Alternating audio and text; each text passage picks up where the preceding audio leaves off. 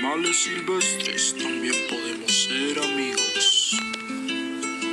Una tarde muy soleada en la Reserva Biológica Lomas de Barbudal, entre las ramas de un árbol se encontraba descansando un felino no muy particular, conocido comúnmente como jaguarundi. Esa misma tarde, Miguel el Jaguarundi decidió ir en busca de algunas presas para alimentarse, ya que llevaba varios días sin probar bocado. Recorrió un gran trayecto hasta llegar al río, donde siempre encontraba diferentes especies de aves y reptiles que este animal podía cazar.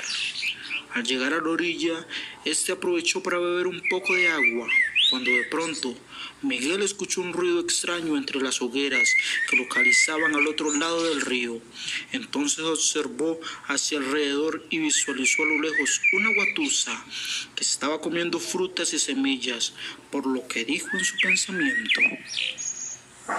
Mmm, estoy de suerte. Qué delicioso bocadillo me he encontrado. Me la acercaré y seré gentil para así devorármela. Entonces el animal silvestre se dirigió hacia su presa para cumplir con su cometido.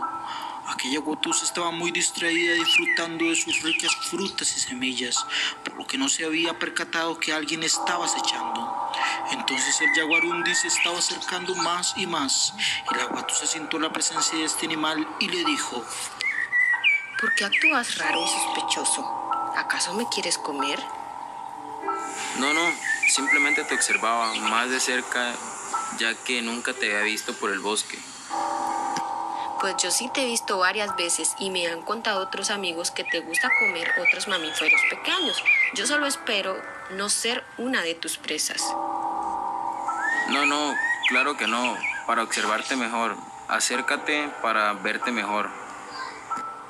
En ese momento, cuando la inocente Guatusa se acercaba, sin saber el peligro que le esperaba, se escucharon unos disparos a lo lejos. ¿Escuchaste? Sí, claro. ¿Qué fue eso? Son los cazadores y vienen por ti. ¿Y por qué a mí? Porque algunos de tus amigos felinos han estado entrando en algunos jardines y fincas de las personas que viven cerca de aquí y se están comiendo gallinas y reses y otros animales. Entonces ellos quieren acabar con los de tu especie porque dicen que ustedes son dañinos y malos para la sociedad.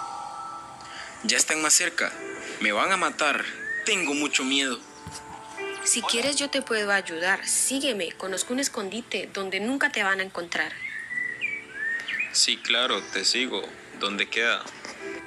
Es muy cerca de la administración de la reserva. Además, ahí están nuestros amigos guardaparques, Manrique y Chito, que ellos nos van a proteger contra los cazadores.